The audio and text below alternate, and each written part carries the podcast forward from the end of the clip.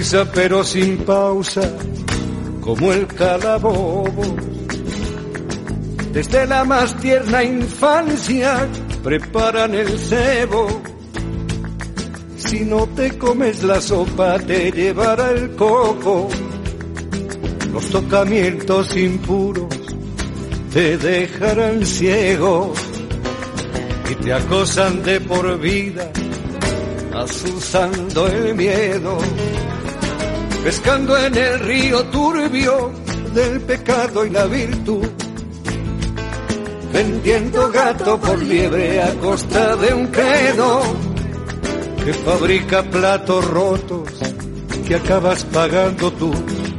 Son la salsa de la farsa el meollo del mal rollo, la mecha de la sospecha, la llama de la gindama, son el alma de la alarma, del recelo y del canguero, los chulapos del gazapo, los macarras de la moral. Anunciando apocalipsis de salvadores. Y si les dejas te pierden infaliblemente. Manipulan nuestros sueños y nuestros temores, sabedores de que el miedo nunca es inocente. Hay que seguirles a ciegas y serles devotos creerles a pies juntillas y darles la razón. Que el que no se quede quieto no sale en la foto. Quien se sale del rebaño, destierro y excomunión. Son la salsa de la farsa, el meollo del mal rollo, la mecha de la sospecha, la llama de la gindama son el alma de la alarma, del reseño y del canguero, los chulapos del gazapo, los macarras de la moral. Hola, buenas tardes. Eh, Pedro Galeano en el control de sonido y quien les habla, Miguel Campillo Ortiz.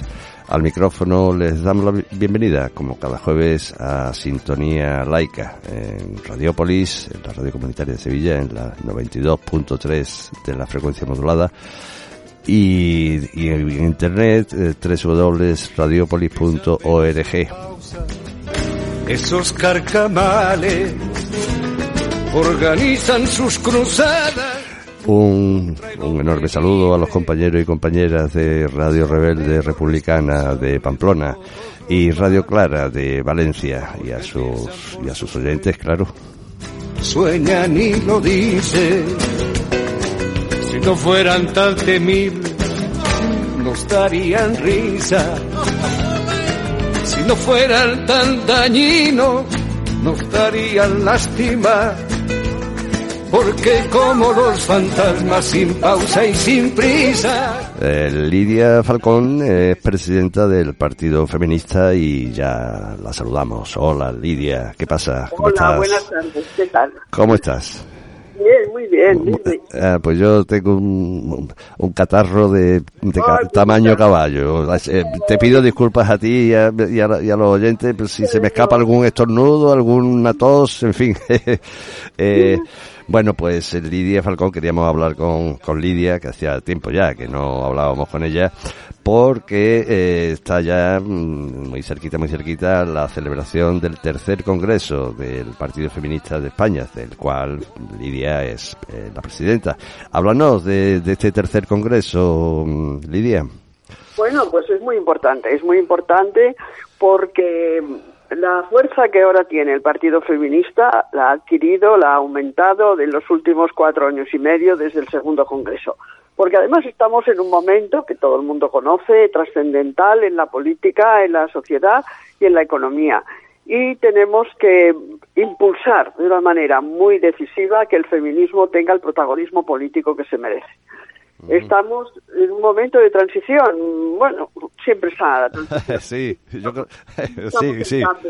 Sí. Pero hoy, hoy, bueno, hoy, en estos momentos me parece importante porque tenemos un gobierno ah. con escorado a la izquierda. Eh, participamos como partido feminista en Izquierda Unida desde hace ya cinco años y queremos tener la influencia que, necesitamos en las decisiones políticas que se tomen. Esto es algo que es un desafío que el movimiento feminista no asume.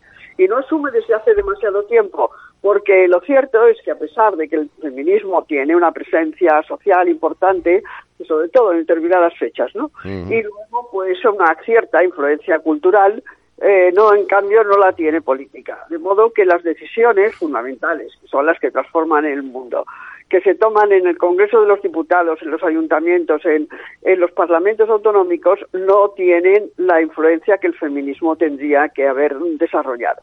Y eso es lo que el Partido Feminista está consiguiendo, está logrando desde la postura política que lleva, que es de izquierdas, que es marxista y que hacemos un análisis materialista de la realidad denunciando las carencias, las enormes carencias que tenemos todavía en la democracia que se ha montado en los últimos decenios y también en el reparto de la riqueza, como en el laicismo que sería imprescindible para nuestra sociedad.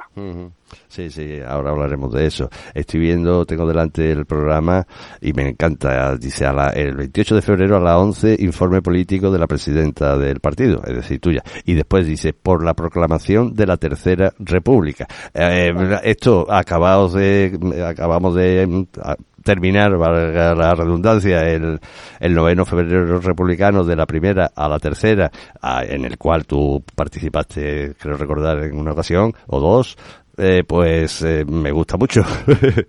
Comenta, coméntame algo de eso, que bueno, desinforme. Eh, yo estoy quejosa con que la izquierda no haga hincapié más, no hmm. tenga como una de sus primeras de sus primeros objetivos hmm. a lograr la proclamación de la Tercera República. Todas, las, todas las quejas que tenemos, todas las críticas que elaboramos, todos los proyectos que oigo que se ponen en, práctica o que se quieren poner en práctica hmm. no van a tener ninguna ninguna realización de verdad eficaz si no tenemos una república en el país. ¿Cómo vamos a hacer que una monarquía y además, bueno, ¿Para qué, ¿Para qué calificar esta monarquía, no? Hmm. Teniendo en cuenta lo triste que ha sido para el pueblo español, que ha tenido que librar cuatro guerras para librarse de la monarquía hmm. y las ha perdido todas. Hmm. Estamos en un momento en el que los grandes poderes económicos, que son los grandes aliados de la monarquía, son los que dominan el mundo y dominan nuestro país y para que realmente haya una participación popular y una verdadera democracia y que se lleven adelante las transformaciones imprescindibles en cuanto a la igualdad de todo entre hombres y mujeres y entre clases sociales, el reparto de la riqueza, se proteja a las mujeres que están siendo asaltadas, violadas y asesinadas cada día, mm. Todo, todos estos dramas que vemos cotidianamente, esto es imposible que se haga si no es con un Estado republicano, mm. si no es con que, con los principios de la Segunda República, se proceda a aprobar las leyes, la Constitución primero y las leyes que vayan a en la dirección esta. Mm. Ahora tenemos ahora tenemos la sublevación por fin, ¿verdad? de los agricultores. Bueno, mm. pues ya salen algunos a la calle y protestan, pero no saben que están en manos de las multinacionales de la alimentación. No saben que la Segunda República dictó la ley de reforma agraria, que fue lo que acabó de matarla, porque para eso están los grandes latifundistas, están los grandes consorcios de la alimentación, están las empresas de transporte, de distribución, de venta. Mm. Bueno, todos estos grandes núcleos oligárquicos están protegidos por la monarquía, mm. porque el primero que cobra de todos ellos es el rey, es la Casa Real. Pues sí. Y cobra además de la importación de toda la energía, del petróleo, del gas, de la electricidad. Mm. Pero esto lo hace absolutamente, pongamos, legal. ¿Eh? legal. Sí, sí, sí. ¿Eh? No, es que, no que sea un delincuente, que quizá, no lo sé, no voy a... Bueno, eh, eh. de una calumnia, pero desde luego lo hace legalmente. Ah. Es, el gran soporte de las oligarquías de nuestro país, mm. el soporte de la Iglesia, que es otro de los grandes poderes, sobre todo ideológico, y no vamos a librarnos de esa influencia mientras no lleguemos a un Estado democrático que solo puede ser republicano. Claro, ha hablado del rey. El rey ahora hace un, par de semanas han desclasificado en Estados Unidos los documentos sobre el Sáhara, de cómo se abandonó el Sáhara y, bueno, es que eh, los felones es que son felones. Eh, eh, ya no solamente el Fernando VII que ha pasado la historia como el felón, sino este también es otro traidor. pero bueno. Otro y el otro. Claro. Pero si hemos tenido alguno de la monarquía por su propia estructura hmm. puede ser aceptable en el siglo XXI y en el vamos. Sí es, elemental, ¿no? Elemental que se hable de democracia y no se hable de república. Sí, pero como tú decías al principio, lamentablemente los partidos políticos, especialmente, vamos, y sobre todo los de izquierda, que se supone que deberían de llevar en su programa, pues eso, el, como prioridad el, republicanismo y el laicismo, pues no no no son no es una prioridad para ellos. ¿qué vamos no, a hacer? No, no, pactos que conocemos, que mm. deben ser internos y segundos, para no molestar a estos grandes poderes, ¿no? Mm. Ni la Iglesia, ni la monarquía, ni la OTAN, ¿eh? de la que podríamos hablar un, también. Sí, sí, sí, sí. Oye, bueno, el, el Congreso, el tercer Congreso del Partido Feminista se va a realizar, eh, cuéntanos, en, el, en la calle Sebastián Herrera 14. Sí, porque es el edificio de comisiones obreras que se llama Abogados de Atocha. Ajá y recuerdo a nuestros mártires asesinados el 24 de enero de 1977 por los fascistas. Y, bueno, creemos que vamos a tener una gran asistencia porque nos han anunciado ya que van a acudir, bueno, personajes de diversas tendencias políticas incluso, mm. pero que vienen de Latinoamérica, de Europa y de toda España. pues... vamos a aprobar las tesis políticas y la análisis económico que hacemos con la reclamación, como hemos hablado, de la República y además, naturalmente, los temas que afectan fundamentalmente a las mujeres que están siendo asesinadas y violadas y perseguidas, que ganan mucho menos que los hombres y que la pobreza, la pobreza mayoritariamente femenina. Claro, ahora te preguntaré por, este, por estos trágicos, eh, estos trágicos datos. Son, el Congreso será, eh, es entrada libre hasta completar aforo y, y son los días 28, 29 de febrero y 1 de marzo, ¿verdad? Exactamente, y lo dices tú mejor que yo. sí, sí, sí, son este fin, este el último fin de semana de este mes. Sí van a ser tres días. El primero mm, consumiremos con la salutación de los invitados que vienen, como digo, de diversos países y que nos traen su apoyo. Y luego el informe económico y político que yo desarrollo y a partir de aquí vamos a ir leyendo las tesis que marcan la identidad de nuestro partido, la ideología que estamos defendiendo desde hace muchos años. Y que marcan las pautas exactas que hay que hacer para que una sociedad sea feminista. Pues como quizás sepas, en Europa Laica también celebramos la decimoquinta jornada laicista. Eh, este año será en, la, ciudad de Gijón, eh, los días 21 y 22 de marzo. Y el tema, el tema genérico de este año será laicismo y feminismo. Eh, porque el feminismo necesita de un Estado laico, ¿verdad? Eh, para, para avanzar para avanzar en la igualdad de las mujeres, en fin, en lo que es el feminismo, eh, un primer paso sería el Estado laico, ¿no?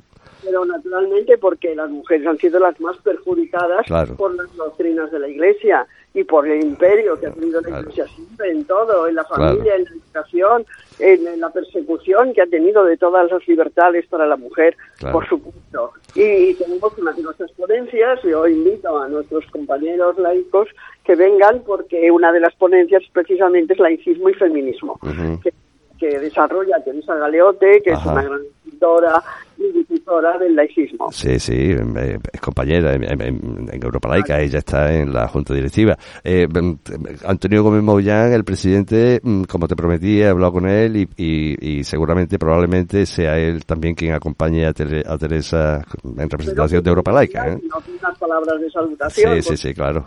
Mucho, me apoyan. Sí. Oye, mira, antes hablaste de, de, la, de los asesinatos que no paran. Eh, oficialmente, bueno, el otro día, ayer o anteayer, no recuerdo, fue el último asesinato. Oficialmente dicen que son 11 mujeres los que van en, en este en este mes y medio del año 2020. Eh, coméntanos algo al respecto. No, es que es indignante que la ley y, por lo tanto basándose en la ley las estadísticas oficiales omitan las víctimas que no están ligadas sentimentalmente con el agresor. Claro. Esto que lo ha dispuesto la ley esa de violencia desde el año 4, con lo Mm. cual llevamos desgraciadamente 16 años sufriéndola, Sí. pues significa que se reduce el número de víctimas de una manera extraordinaria. Mm. Y las otras, las otras que son mujeres, nada, la madre, la hermana, la hija, la niña esta, la pobrecita niña, no ese monstruo, no entra en este cálculo. Claro. No es una víctima, ¿no? Es otra más que está Sí. ahí. Sí, sí. Y tenemos que modificar esta ley fundamentalmente para perseguir a los agresores, porque hay una benevolencia enorme con el machismo y con los agresores. Claro. Sí, Están sí. en la calle mientras las pobres que ya están muy perseguidas tienen que encerrarlas en una casa de acogida. Mm. La cosa más, más, eh, surrealista del mundo, ¿no? Pues sí. La víctima está encerrada y el agresor de suelto. Claro, este país, en fin, vamos, me, me, me voy a Entre la monarquía y la iglesia estamos bien. ¿eh? Oye, eh, una violación grupal de una menor el pasado 24 de diciembre destapó la prostitución de niñas tuteladas en el- por el Instituto Mallorquín de Asuntos Sociales. Eh, Qué ¿qué, qué ¿eh? comentario te merece el asunto? ¿Qué te parece? Estoy pendiente de terminar el artículo que quiero enviar Sí. porque es una vergüenza. Este- esto es una vergüenza. Ya ves que en Menorca también ahora el, el Instituto de la Mujer o lo que sea, como se llame, ha dicho que, que- que se dan casos también en centros tutelados de Menorca. Hay una mafia, la mafia de la prostitución, esta es enorme, ¿no? Mm. Con gran poder y gran dinero en todas partes.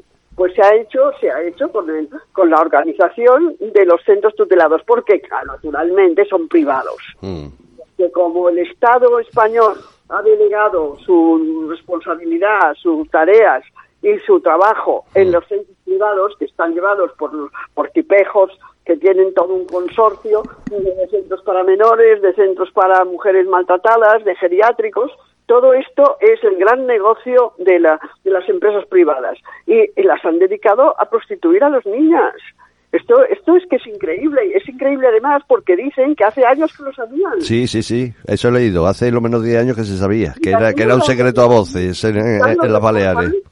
Los responsables que serán eh, pues, el, el presidente de la comunidad y que serán los de la delegación de asuntos sociales, toda esta gente que tenía el poder y que, son los que administran nuestro dinero, no van a ser responsables Mm. con un montón de niñas prostituidas. Sí, Es que sí, esto es sí. una vergüenza horrorosa, ¿eh? Pues sí, ciertamente. Oye, otra cosa que hablabas de, de que los delincuentes y maleantes andan sueltos y las víctimas tenemos que quedarnos o tienen que quedarse en casa. Antonio González Pacheco, Billy el Niño. Eh, bueno, ya contamos aquí, mm, lo contaste tú, tu, tu experiencia, vamos a llamarlo así, en la Dirección General de Seguridad en el año 73 cuando te detuvieron y este, mm, este, este criminal, pues, hizo, bueno, hizo de las suyas contigo. Cu- Coméntanos que, porque tú además creo recordar que estás presente en la querella argentina contra, mm, contra los, los crímenes fran- franquistas. Eh, Cuéntanos, coméntanos, ¿qué, qué te, pues seguimos igual, querido amigo. No hay novedad. ¿no? Tengo muy poca esperanza de que haya ni justicia ni reparación. Mm. Ni siquiera la verdad, porque ya ves cómo se oponen los fascistas a que saquen el, el currículum del personaje este, Mm. porque no se puede saber, porque son privacidad de los datos, ¿sabes? Ya, ya, sí. Nosotros no teníamos ningún derecho, nosotros no éramos seres humanos, nosotros Mm. estábamos absolutamente inermes ante el poder fascista, pero de eso han pasado más de 40 años Mm. y, seguimos, y seguimos sin que se haga, bueno, la mínima justicia. La querella argentina, yo me presenté hace, hace, hace tres años casi, Mm. no ha avanzado nada. Claro, una vez me dijeron que fuera allí a declarar, ¿tú te imaginas? Claro. Que tengo que irme hasta Buenos Aires para declarar. Claro. Bueno, han citado a, a Martín Villa Mm. y aquí, aquí la justicia española ha dicho que no, que no tiene que ir Sí, a declarar. sí, sí. Estamos mm, ocultando y minimizando la tragedia que fue la dictadura en nuestro país. Pues sí. Y mm, seguimos porque, bueno, no sé en qué medida hay conciencia social de todo ello, ¿no? Yo, una- una- bueno, si te lo puedo contar, un pequeño, Sí, sí. flash de la memoria, Sí. cuando estaba en, la- en los calabozos de la DSS, Sí. estaban, son unos sótanos, son unos sótanos medievales, absolutamente. Mm. Y arriba, al lado del techo, hay un pequeño tragaluz, ¿no? Y veía los pies de los viandantes que pasaban por allí, por la Puerta del Sol, el centro de Madrid, para quien no lo sepa. Sí, sí. Y, y pensaba, bueno, toda esta gente está ignorante de, de lo que nos está pasando aquí abajo, ¿no? Mm. Pero a mí me da la impresión de que 45 años después, pues siguen también ignorantes, siguen igual. Sí. O sea, sigo viéndome absolutamente inerme, Mm. metida, pensando que me iban a matar, por supuesto que lo pensé varias veces, Mm. y que la gente en general y la sociedad en particular y bueno incluso personas buenas yo creo porque la mayor parte de la población espero que sea buena pero que no tienen sensibilidad ni emoción Hmm. por aquellos crímenes Sí, sí, no sí. se reclama como se tendría que reclamar una reparación de las víctimas Mm. En eso estamos, en eso estamos, ¿verdad? Justicia y reparación, claro que sí.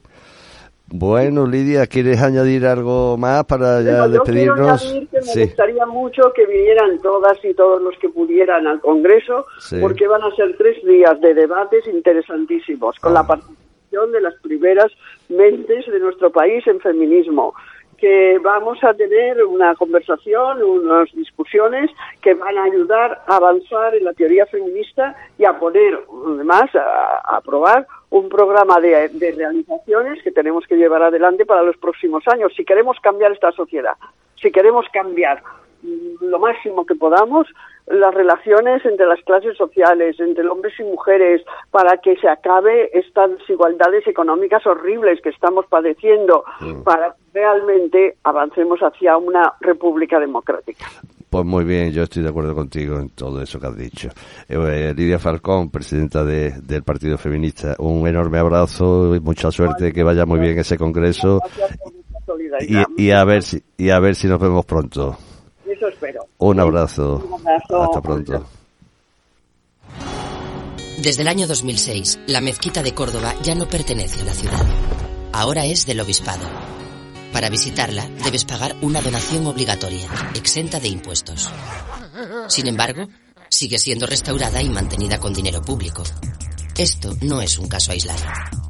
Las leyes franquistas primero y el apoyo del gobierno Aznar después han permitido a la Iglesia Católica hacerse con un patrimonio ingente. Edificios emblemáticos como la Giralda o la Catedral de Burgos, pero también miles de iglesias y ermitas anónimas en todo el país. Y no se han detenido ahí. Al amparo de privilegios ilegítimos, se han apropiado de todo tipo de construcciones. Garajes, huertos, casas, frontones, y así hasta superar la cifra de 100.000 inmuebles a lo largo y ancho de España. La Iglesia lo ha puesto todo a su nombre y explota gran parte comercialmente. O directamente lo pone en venta, dirigiendo sus plusvalías a oscuros circuitos financieros. La Unión Europea ha advertido a España sobre la ilegalidad de estas inmatriculaciones. Los sucesivos gobiernos han prometido resolver esta situación, pero hasta ahora ninguno ha cumplido nunca sus promesas. Si en Francia Notre Dame es propiedad del Estado, ¿por qué la Iglesia española pretende que la mezquita de Córdoba sea suya?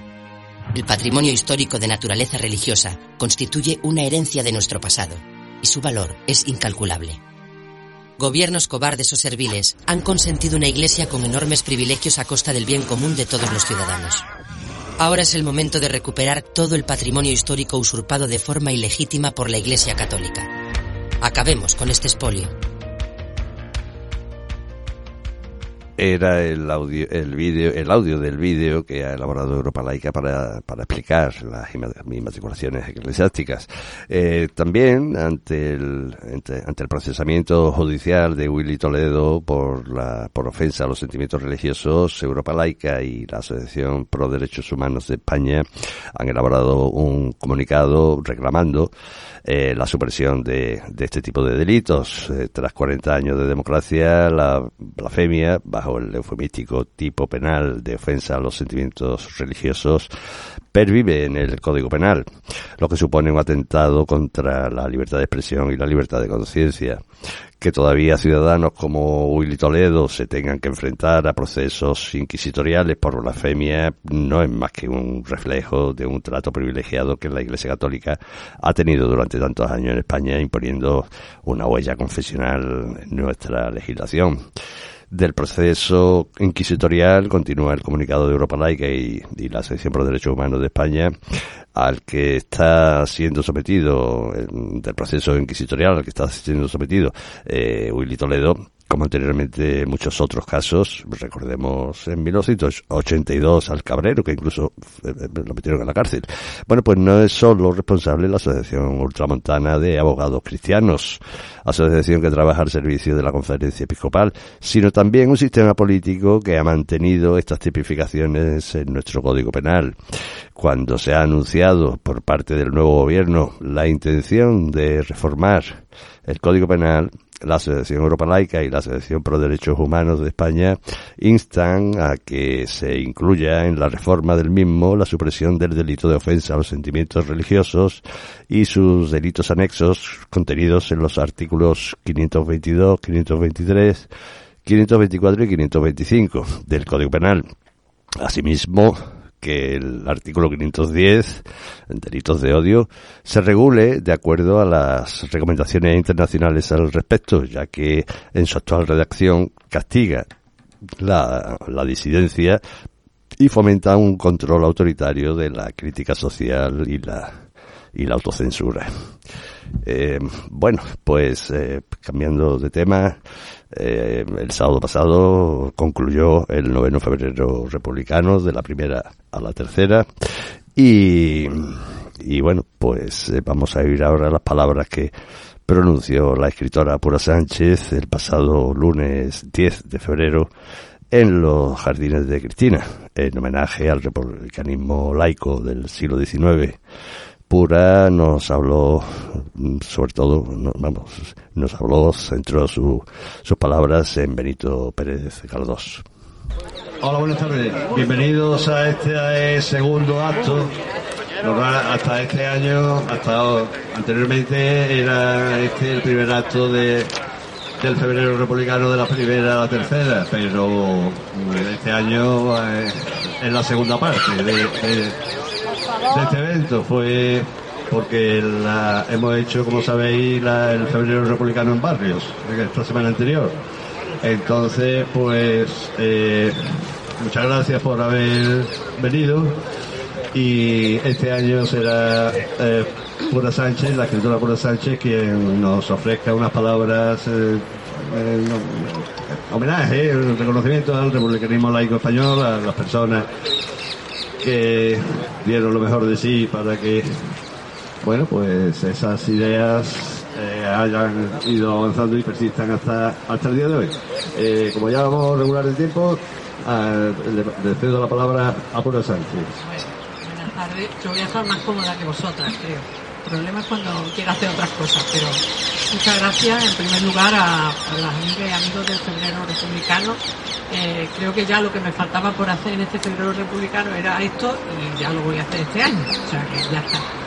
Eh, verdaderamente para mí es, un, es, emocionante estar aquí hoy delante de la, del monumento de, Castelar y estar también en este paseo que se llama de Luis Cernuda.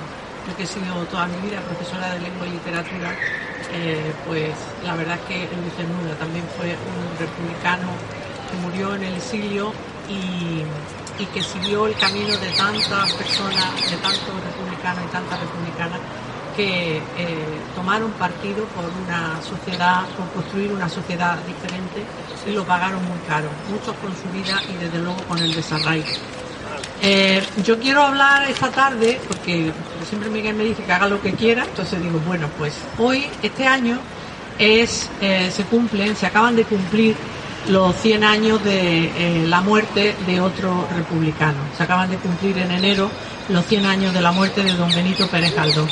Y yo he querido dedicar este homenaje a los republicanos y a las republicanas, lo he querido dedicar a su figura. Y, precisamente eh, porque se cumplen 100 años vamos a escuchar hablar de este escritor, de este periodista, vamos a escuchar hablar de este republicano que se le compara siempre con Cervantes, pero al que luego después, tanto en vida como mucho tiempo después, se le negó el pan y la sal, ¿no? Eh, por eso me parece a mí que es interesante dedicar una loa en memoria de don Benito Pérez Galdós. Eh, el, don Pérez Galdós tiene, digamos, tres aspectos muy interesantes y todo ello, todo su trabajo de escritor, de periodista, de político, fue en pro de las ideas republicanas. ¿no? Eh, como periodista, esta actividad don Benito la, hizo y la desarrolló desde el principio, desde su llegada a Madrid, donde su familia lo había mandado para que estudiara Derecho, en fin, mucho Derecho no, no estudió, no fue mucho precisamente a la universidad, porque a él lo que le interesaba era eh, los artículos que daban cuenta de lo que pasaba en la vida cotidiana del Madrid de la época. Y precisamente ahí es donde él empieza a mirar la vida cotidiana que luego hará de ello materia novelable. En esta actividad de periodista es donde se interesa también por la vida política, ¿no? Y de hecho él eh, va a París en un primer viaje que hace a París en el año 1867. Va a París en busca de para ser corresponsal de la, de la exposición universal y se vuelve cargado de em, libros de Balzac y de libros de Dickens, que eran los libros que luego a él le sirvieron para su desarrollo literario y en quien él se fijaba, en quien él, a quien él tomaba como modelo. Y precisamente en su segundo viaje a París, eh, de vuelta en el, barco que lo llevaba desde un puerto francés a Canarias, eh, se entera de que ha caído Isabel II, entonces deja el barco en Alicante, se va a Madrid para empezar a dar cuenta de cómo eran, primero de la llegada de Serrano y Trin y luego después de cómo eran los trabajos para elaborar la, constitución. El Pérez Galdós, escritor, inicia sus trabajos también eh, de una manera muy impetuosa, como con el mismo ímpetu creativo que le acompañó toda su vida. Y precisamente su primera novela la publica en el año 1870, que es el año en el que muere Becker y es el año en el que llega Amadeo de Saboya también a España para ser un poquito después nombrado rey, ese rey efímero que tuvimos, ¿no?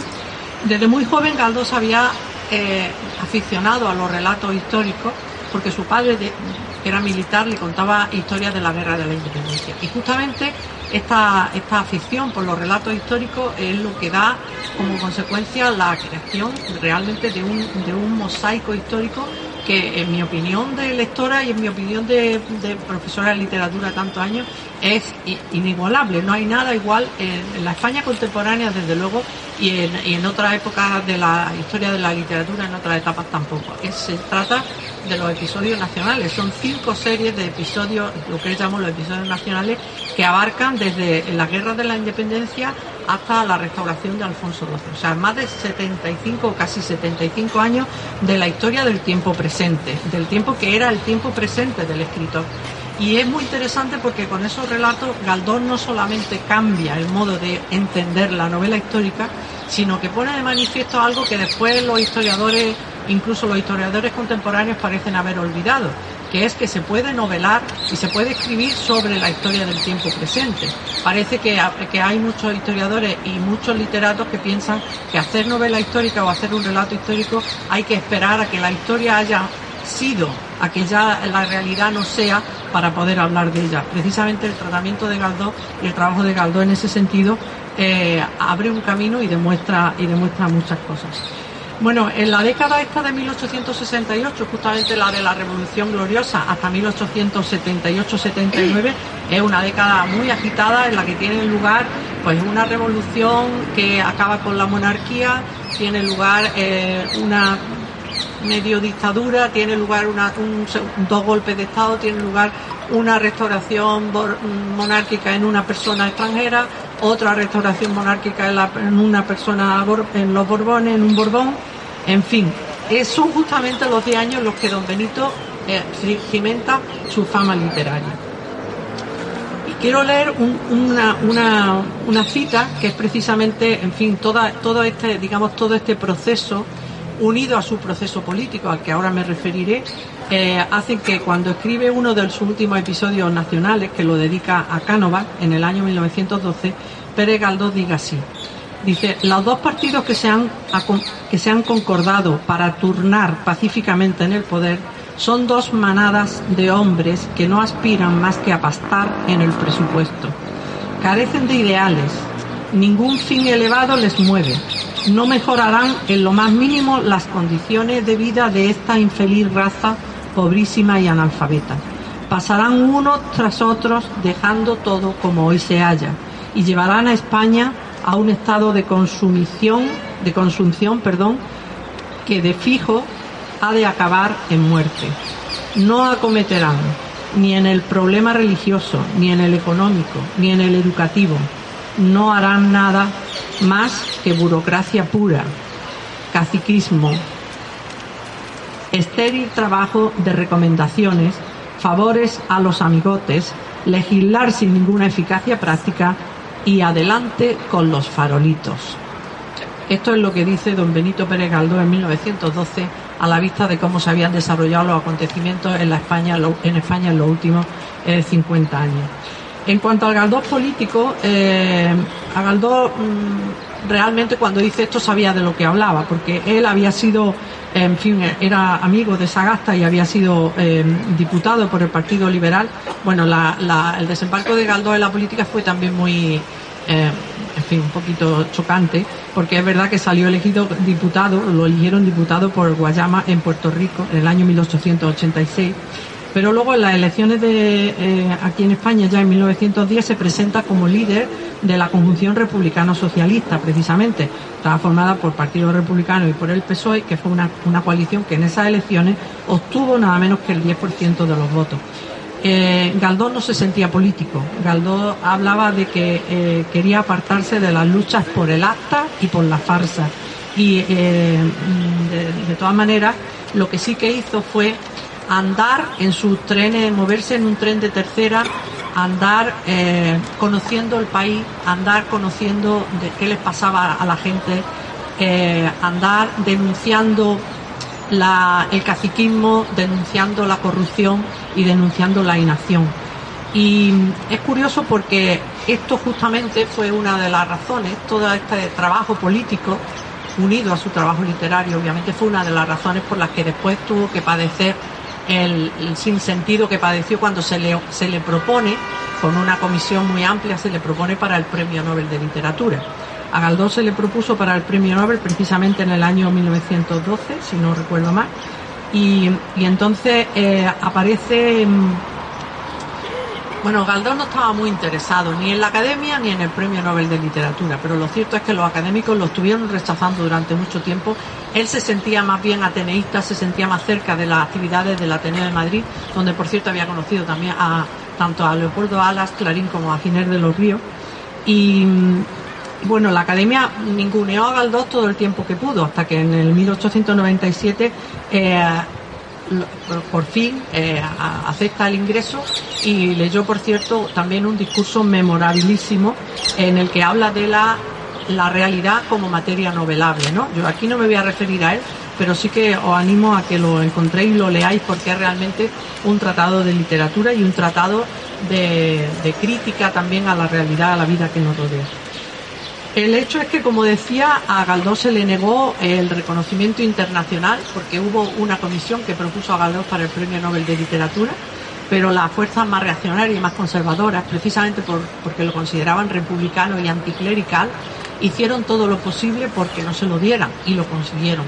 Inundaron la Academia Sueca de, telegramas y de cartas diciendo que no había que darle a Galdós el premio. Galdós no se le dio en 1912 no se le dio en 1900, perdón, en 1915, no se le dio en el 16, no se le dio eh, como en última, en última tentativa en 1915, perdón. Y en el 1917, perdón, con la guerra eh, mundial en, marcha, no se eh, quiso dar el premio y cuando se propuso después de la Primera Guerra Mundial se pensó que era que en fin que era mejor no entrar en disputas políticas. Sea como fuera, el tema es que en 1920, ya en 1919, a Galdós se le hizo un reconocimiento público en, el, en Madrid, en el Madrid de la época. justamente, si, no sé si la conocen, en el retiro hay una estatua dedicada a Galdós que se hizo por suscripción popular. Y esto es muy importante porque lo que le negaron a Galdós las instituciones por revolucionario, por, eh, por liberal, por republicano y por anticlerical justamente el pueblo de Madrid sí se lo reconoció. Y hay una anécdota que no me resisto a, contaros porque es una anécdota muy, muy tierna, ¿no? Y también un poco trágica.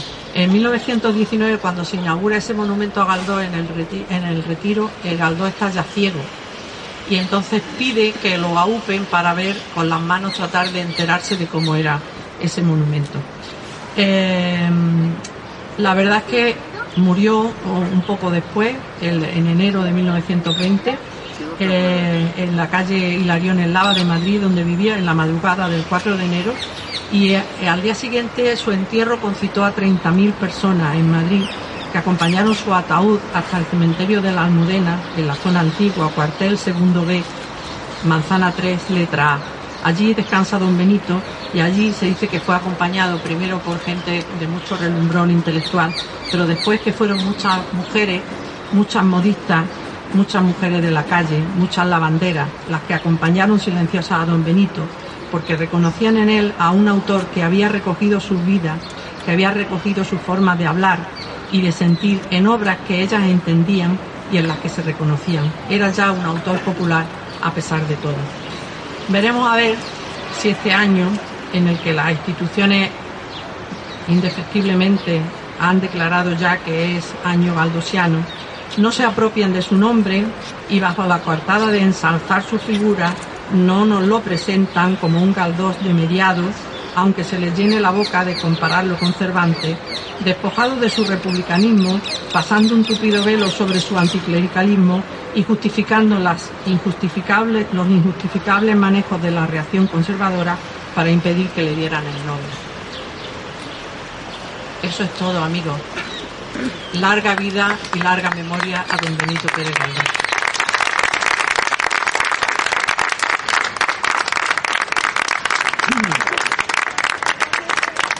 Bueno, lo de que yo lleve las flores allí está complicado.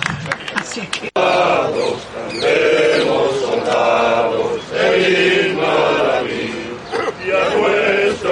Nuestros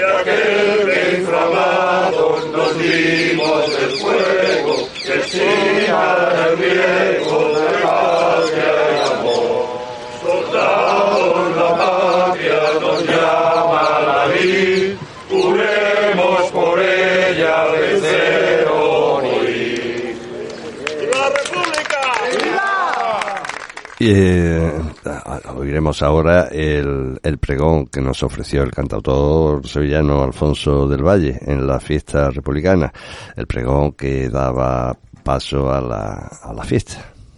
Quizás sea un error erigirme en pregonero. Solo soy un cantautor.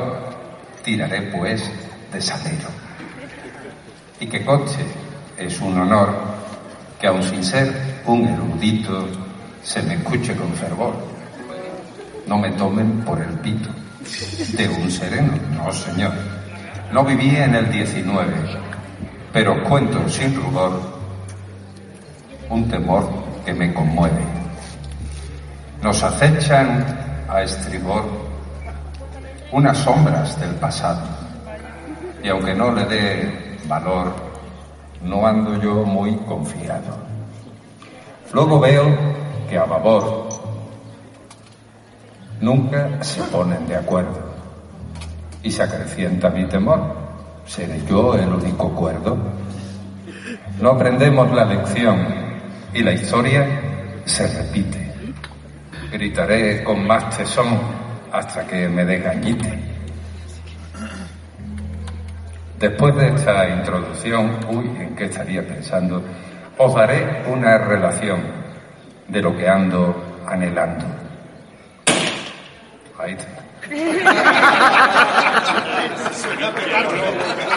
Quiero que deje,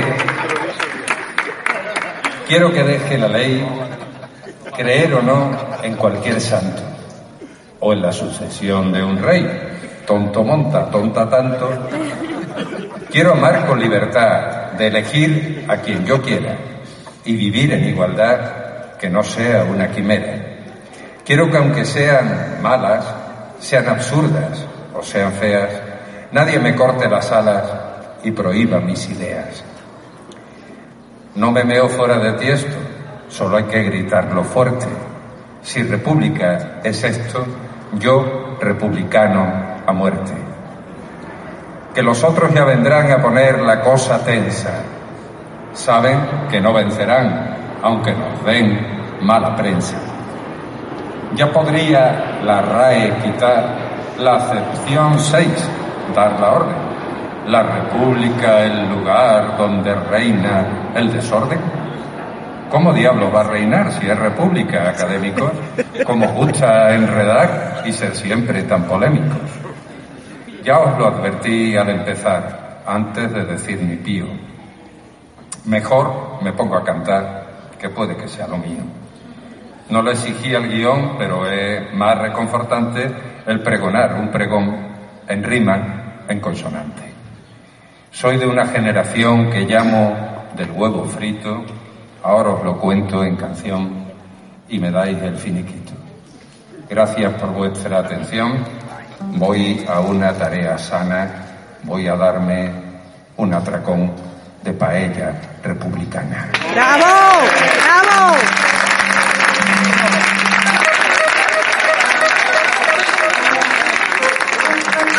Y ahora vamos a hacer esta canción que forma parte del pregón. Es una canción. ¡Qué suerte! Pregonero. Hombre, después de, después de nueve años que llevo viniendo, alguna vez me tenía que tocar ramo, hombre.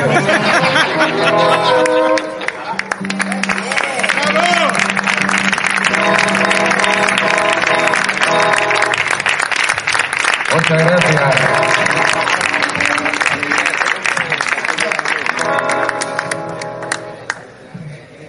Voy a hacer una canción que forma parte de este pregón y que habla de eh, mi generación.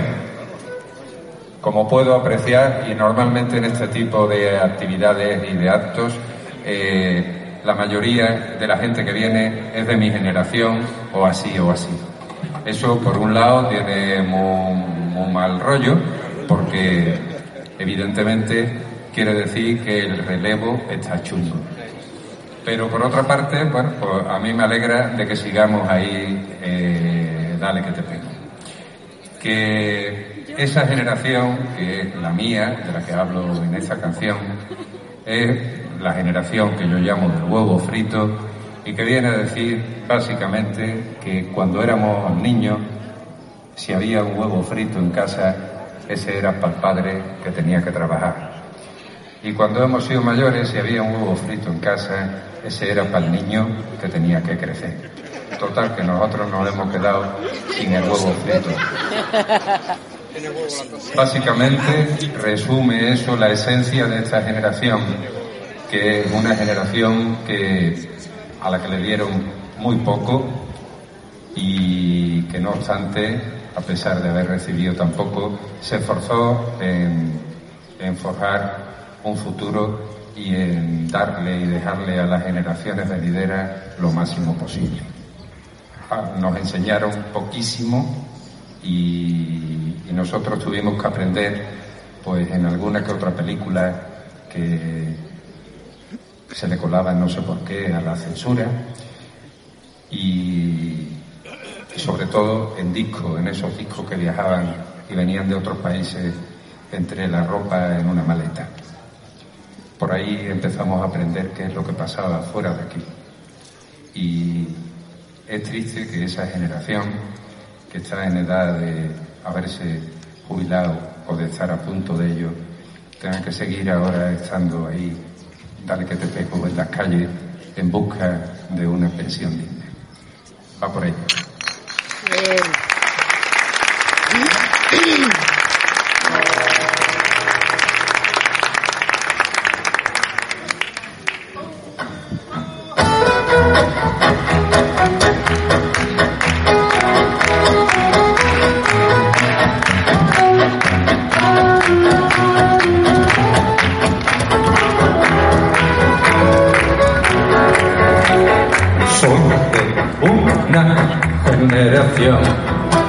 se quedó sin huevo frito y que llevó sin depresión a gala ese San Benito.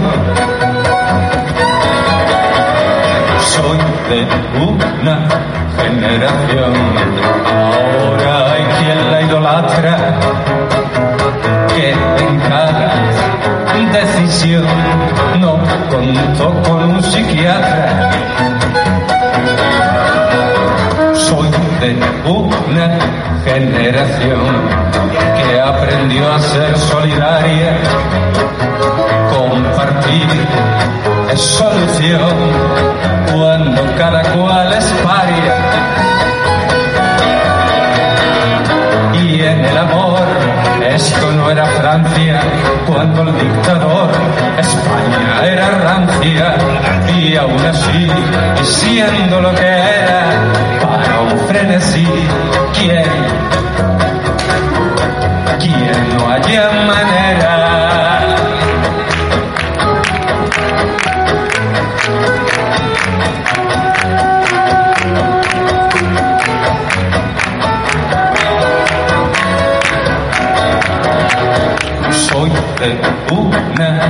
Generación que tanto para el Viernes Santo como para el sarampión, cuarentena, calicanto. Soy de una generación que no entiende de rutina, que inventó revolución donde olía naftalina.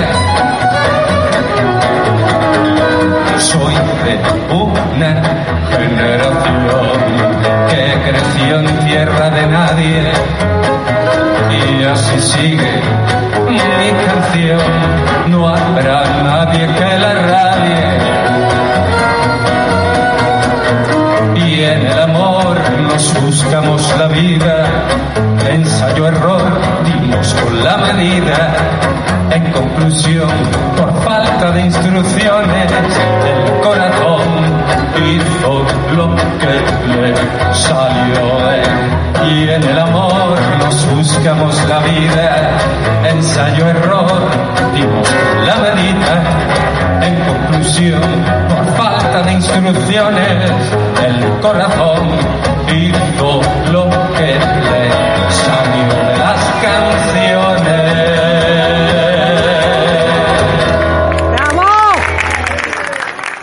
Bueno, pues era Alfonso del Valle con su canción esta. Eh, si quieren oírlo, les invitamos a que asistan a su concierto el próximo día 6 de marzo, el próximo viernes 6 de marzo en la sala. Será el último concierto que dé en la sala en esta, en esta temporada. Les invitamos a que vayan.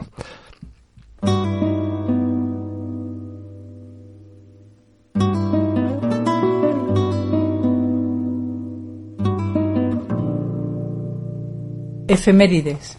Fechas para el avance o retroceso de la libertad de conciencia y los derechos humanos. Eh, tal día como hoy, un 20 de febrero de 1473, eh, nace en Thorn, eh, Polonia, Nicolás Copérnico, considerado el padre de la astronomía moderna. Copérnico estudiará humanidades en la Universidad de Cracovia y derecho canónico en la de Bolonia y será el primer astrónomo en sugerir que la Tierra y los demás planetas orbitan alrededor del Sol, cuando todos los demás astrónomos eh, mantenían a la Tierra como centro del universo. Su libro sobre las revoluciones de las esferas celestes eh, se- será publicado en 1543, año de su muerte, por lo que nunca sabrá el gran revuelo que causará en la humanidad. En 1616 será considerado libro herético por la Iglesia, al dar a conocer la teoría heliocéntrica que revolucionará la astronomía de su época.